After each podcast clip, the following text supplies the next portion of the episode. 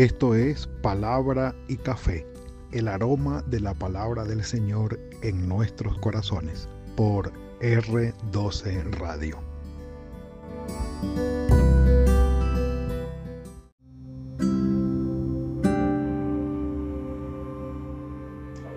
Señor, te bendigo, pues mis ojos han visto tu salvación. El capítulo 2 de Lucas, desde el versículo 21 hasta el versículo 38, nos presenta el relato de cuando José y María llevan al niño al templo después de haber eh, cumplido con la ley en cuanto a la circuncisión del niño a sus ocho días de nacido y la purificación de María, sobre todo por la sangre del parto y todo esto que incluía uno con otro, es decir, la circuncisión a los ocho días y la purificación, unos 40 días eh, de purificación. Entonces, lo que tenemos aquí es, mis amados, ya nació Jesucristo, ya nació nuestro Señor, ya eh, vino al mundo, ya se presentaron los pastores eh, que fueron notificados por el ángel y los ángeles, ya eh, fueron allí y vieron en el en Belén, en el establo, en el pesebre, que realmente era como el ángel les había dicho, y junto con los ángeles alabaron al Señor. Ya, ya nació el niño, cumplieron a los ocho días, dice el texto, cumplido los ocho días, versículo 21, eh, para circuncidar al niño, le pusieron por nombre Jesús, dice Mateo porque Él habrá de salvar a su pueblo de sus pecados. Ya le pusieron el nombre que el ángel les había dicho que fuera antes de que fuera concebido.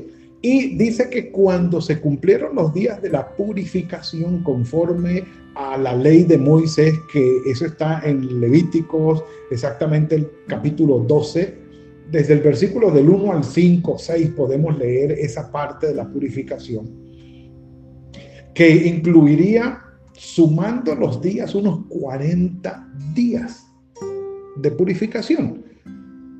Antes de seguir con lo de la purificación y todo esto, se cumple lo que Pablo dice en Gálatas, capítulo 4, versículo 4. Permítanme, dice, pero cuando vino el cumplimiento del tiempo, Dios envió a su Hijo, nacido de mujer y nacido bajo la ley, que es el tema que Pablo trata en Gálatas, el sometimiento a la ley. Pero dice allí que nuestro Señor Jesucristo llegó, enviado por el Padre, llegado el cumplimiento del tiempo, nacido de mujer y agrega el comentario importantísimo, nacido bajo la ley. Y comienza desde el nacimiento mismo la circuncisión, la purificación, los padres José y María, descendientes de David, ¿sí? de la tribu de Judá, Belén a cumplir precisamente con lo que el Señor había establecido en la ley de Moisés. Nació nuestro Señor Jesucristo bajo la ley, pero Pablo dice para que precisamente fuéramos liberados de la ley. Comentarios que habrá que hacer ya en Gálatas, en Gálatas, pero viene hoy al punto es, sí, aquí hay una evidencia, nuestro Señor Jesucristo, por parte de sus padres, José y María vienen a cumplir la circuncisión, los días de purificación conforme a la ley. Y no solamente eso, sino que llevaron dos tórtolas para ser ofrecidos allí eh, la, en la ofrenda como tal, en la parte de la purificación. Lo que da a entender que no tenían mucho dinero, José y María, porque había que llevar un cordero Pero si no tenían para el, para el cordero siendo pobres, podían ofrecer un par de tórtolas o dos palomas pequeñas. Allí estaban. Desde Belén suben unos 18, 20 kilómetros hacia el norte, llegan al templo, a Jerusalén, a cumplir con lo que había establecido el Señor 40 días después de haber nacido. ¿Por qué hago este énfasis? Porque mirando la cronología, todavía los magos no han llegado. todavía los magos no han llegado. Entonces, eh, vamos con calma en cuanto, y, cronológicamente hablando, en lo que tiene que ver con el proceso del Señor. Había en Jerusalén, allí en el templo, versículo 25, un hombre llamado Simeón.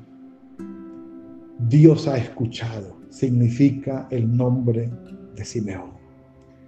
Importante el perfil de Simeón. Dice, este hombre justo y piadoso esperaba la consolación de Israel. Hagamos, hagamos un, paréntesis corto allí y seguimos. Sí, tenemos tiempo, tenemos tiempo. Este hombre, Simeón, era justo y piadoso y esperaba la consolación de Israel y el Espíritu Santo estaba sobre él. Yo creo que Simeón estaba al tanto de toda la parte histórica que le precedía con la revolución macabea, con la, eh, la abominación desoladora del templo que cometió Antíoco Epífanes IV, aquellos desastres tan terribles que habían sucedido sobre el templo, sobre el lugar santo, sobre el lugar santísimo. Pompeyo, el general romano, en el año 64 antes de Cristo llega a, llega a Jerusalén y entra al lugar santo. Y no solo eso, entra al lugar santísimo, Pompeyo y dice que sintió una presencia de santidad indescriptible y no fue capaz de robar nada ni de llevarse nada de lo que había allí y se fue. No así Antíoco que fue un indescriptiblemente hablando. Pero Simeón estaba enterado de todo esto de todo lo que la historia eh, inmediatamente anterior había testificado y había dicho, sí, había sucedido en cuanto a Jerusalén, el templo y, la ciudad y la gente. Y sí, había en, en Simeón un anhelo profundo de que Israel, de que Jerusalén fuera consolada. Es decir, que llegara definitivamente el tiempo de la salvación. El sufrimiento, la devastación, el alejamiento de las personas en cuanto a Dios. Todo esto hacía que en Simeón existiera ese peso, ese peso, el anhelo de querer que las cosas fueran diferentes. Por eso dice que en el perfil de él, justo y piadoso, y el Espíritu Santo estaba sobre él. Un hombre que sabía cuánto Jerusalén necesitaba ser redimido, transformado. Y, no hablo de la, de la ciudad como tal, eh, ni de la parte civil o militar, no, de la parte espiritual, de la parte espiritual ya habían sufrido bastante. El pueblo ya estaba supremamente golpeado de todos esos sucesos tan devastantes de los últimos años. Dice, el Señor le había revelado por el Espíritu Santo que antes de morir, mejor dicho, que él no vería la muerte antes de ver al ungido del Señor, privilegiado Simeón, privilegiado Simeón. Ya el Señor le había dicho, tranquilo Simeón, tú no vas a morir antes de ver la salvación que yo voy a enviar. Lo que anhelaron ver Jeremías, Isaías, Miqueas, lo que anhelaron ver los grandes profetas del Señor en la antigüedad, ocho, siete siglos antes, aquí está el Señor diciéndole a Simeón, papá, tú no te vas a ir de aquí sin que antes veas al personaje, la salvación que va a llegar a Jerusalén. ¡Wow! Esto fue, yo creo que eso no cabía en el pecho de, Simeón y, y el Señor le había revelado esto al que yo escogí para traer la salvación definitiva sobre Jerusalén, Israel y el mundo, tú lo vas a ver antes de morir. Movido por el Espíritu, Simeón vino al templo, versículo 27 cuando los padres eh, del niño lo trajeron al templo para hacer por él conforme al, rito de la ley, dice que él lo tomó en sus brazos. Él sabía, él sabía, él sabía. Lo tomó en sus brazos y bendijo a Dios diciendo, Nunc dimitis. Puedes ahora despedir que es el Num Dimitis, es la oración de Simeón, ¿sí? Eh, famosísima, la oración de Simeón diciendo, ya, ahora puedes despedir, y dice, a tu siervo en paz. Listo. Estoy preparado para ir a tu presencia, Señor. Listo estoy preparado para morir, estoy listo. Dice allí, conforme a tu palabra, porque han visto mis ojos tu salvación. Él sabía lo que el Señor le había prometido. Tú no vas a morir antes de ver a mi ungido.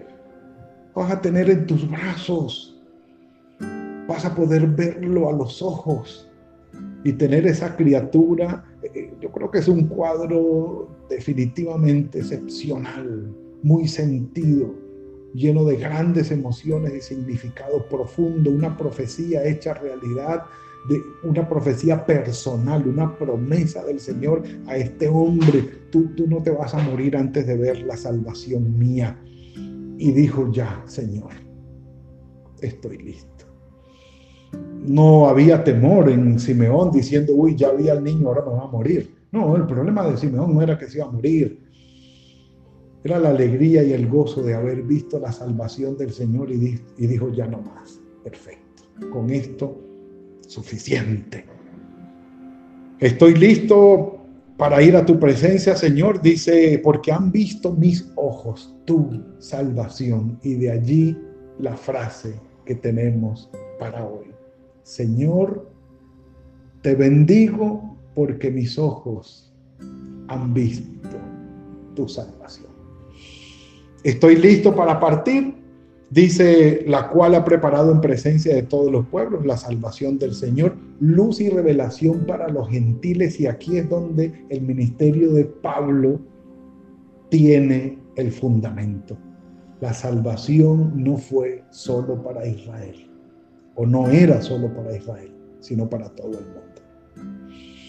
Dice José, versículo 33, y su madre estaban maravillados de lo que se decía de él.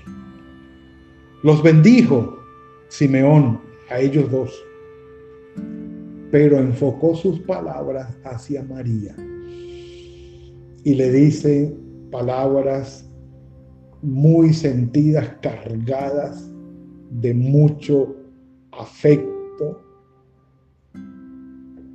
Este está puesto para caída y para levantamiento de muchos en Israel. Hay de aquellos para quienes Jesús es un tropiezo. Porque cuando dice que está puesto para caída y para levantamiento de muchos, queriendo decir el Señor Jesucristo, el ungido del Señor, para muchos va a ser de bendición para levantar sus vidas y rescatarlas, pero para otros va a ser de tropezadero, de molestia, la piedra en el zapato. Este tipo no me gusta lo que dice, él no es Dios, él no, sus palabras no son significativas, sus palabras no son importantes, sus palabras no son falsas, él lo que dijo fue otra cosa, ni siquiera existió, el Jesús histórico verdadero ni siquiera dijo eso, y que iban a tratar de, de disminuir la importancia de las palabras del Señor, del ministerio del Señor, porque sus palabras todo su mensaje y su ministerio les estorbaba y les estorba todavía. No, no es como Jesús dice, porque es tropiezo para ellos. Hay para quienes esta piedra angular es un tropiezo, es un tropiezo. Ay de nosotros cuando encontramos en nuestro Señor Jesucristo no el que nos levanta, sino un tropezadero, porque queriendo hacer nuestra propia voluntad, encontramos tropiezo en Jesús. Ay de aquellos para quienes Jesús es una molestia, o como dijéramos aquí, una jartera y por ello desprecian, niegan, hacen un lado, quieren demeritar o disminuir la importancia del mensaje de nuestro Señor Jesucristo, pero Él lo dijo. Angosta es la puerta, estrecho es el camino que lleva a la salvación y muy pocos son los que entran por ella y espacioso es el camino, ancha es la puerta que lleva a la perdición y por ahí entran muchísimos. Él lo dijo. Este está puesto para levantamiento de muchos en Israel y para señal que será contradicha. Y dice Simeón, una espada atravesará tu corazón. En el pleno nacimiento de nuestro Señor Jesucristo ya se veía la misión que era morir por los pecados de la humanidad. Y el sufrimiento del Señor iba a ser algo que iba a atravesar el corazón de su madre. Que le iba a traer un sufrimiento. Dice, para que sean revelados los pensamientos de muchos corazones. Y sí, empezando por Caifás, el sumo sacerdote, los líderes ¿Cuántas veces el Señor le dijo, hipócritas, sepulcros blanqueados son ustedes? No piensen de esa manera, o yo conozco lo que ustedes están pensando, porque para ellos Jesús fue un tropezadero. Guarda silencio Simeón, y el escritor sagrado dice, estaba también allí Ana, benéfica, compasiva, significa el nombre de Ana, profetiza, hija de Fenuel de la tribu de Aser, de edad muy avanzada. Esta mujer dice que había vivido de casada siete años, tenía de viudez 84 y siete, estamos hablando de 91 años, si hacemos la suma así. Y pongamos que se haya casado a los 15 años, considerando la, la época. 91 y 15 estaríamos hablando que de 106 años. Mal contados, no sé. Tengo números en la cabeza ahora. Pero dice que era de edad muy avanzada. Entonces uno dice, muy probablemente tenía más de 100 años Ana. más de 100 años, o otra traducción que se puede hacer, eh, había vivido 7 años de matrimonio y tenía 84 años. Era viuda y tenía 84 años. Igual, por donde quieran verlo, era una mujer eh, de muchos años de edad, muy avanzada. Dice, no se apartaba del templo sirviendo de noche y de día con ayunos y oraciones. Esta mujer, presentándose en la misma hora, daba gracias a Dios y hablaba del niño a todos. Y dice, los que esperaban la redención en Jerusalén. Mis amados, Señor, gracias pues mis ojos han visto tu salvación la valoración que hace Simeón, no del niño, es decir, de, la vida del niño, sino del hecho divino, de la promesa divina, del plan divino de nuestro Padre Celestial, incluido el niño, sí, pero la salvación que el Señor había prometido, el redentor, el ungido estaba allí, el plan de la salvación del Señor se estaba haciendo realidad, allí frente a los ojos de Simeón.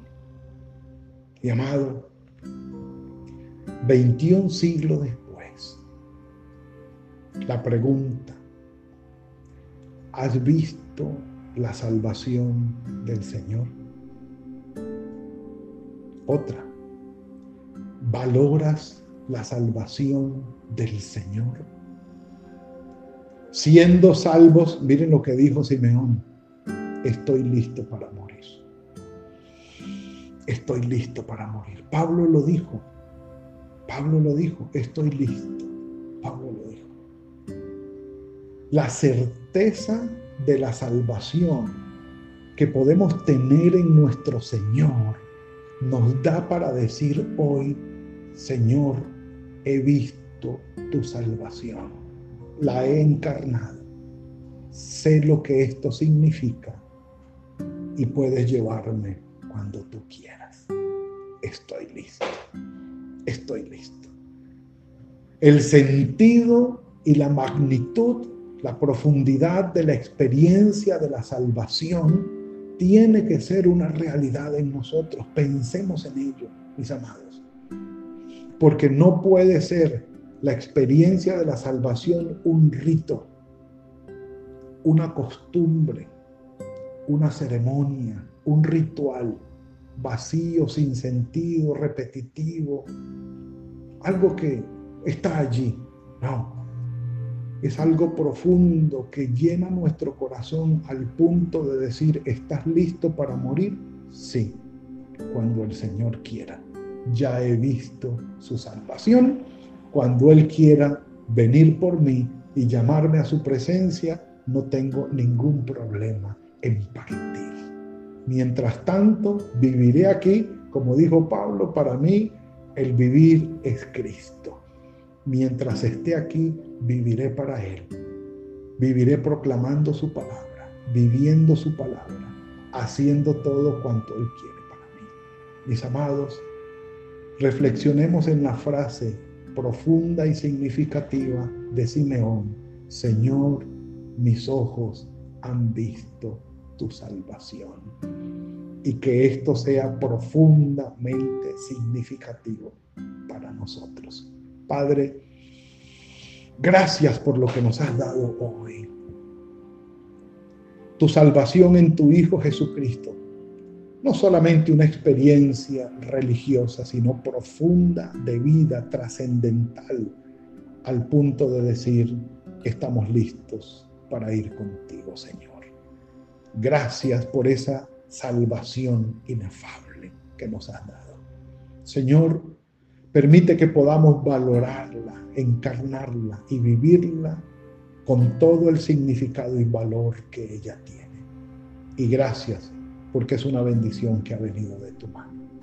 Por Simeón, por Ana, por María, por José, por este relato extraordinario de nuestro Señor Jesucristo, gracias y por lo que pones hoy en nuestro corazón, te alabamos. En el nombre de tu Hijo Jesucristo. Amén y amén.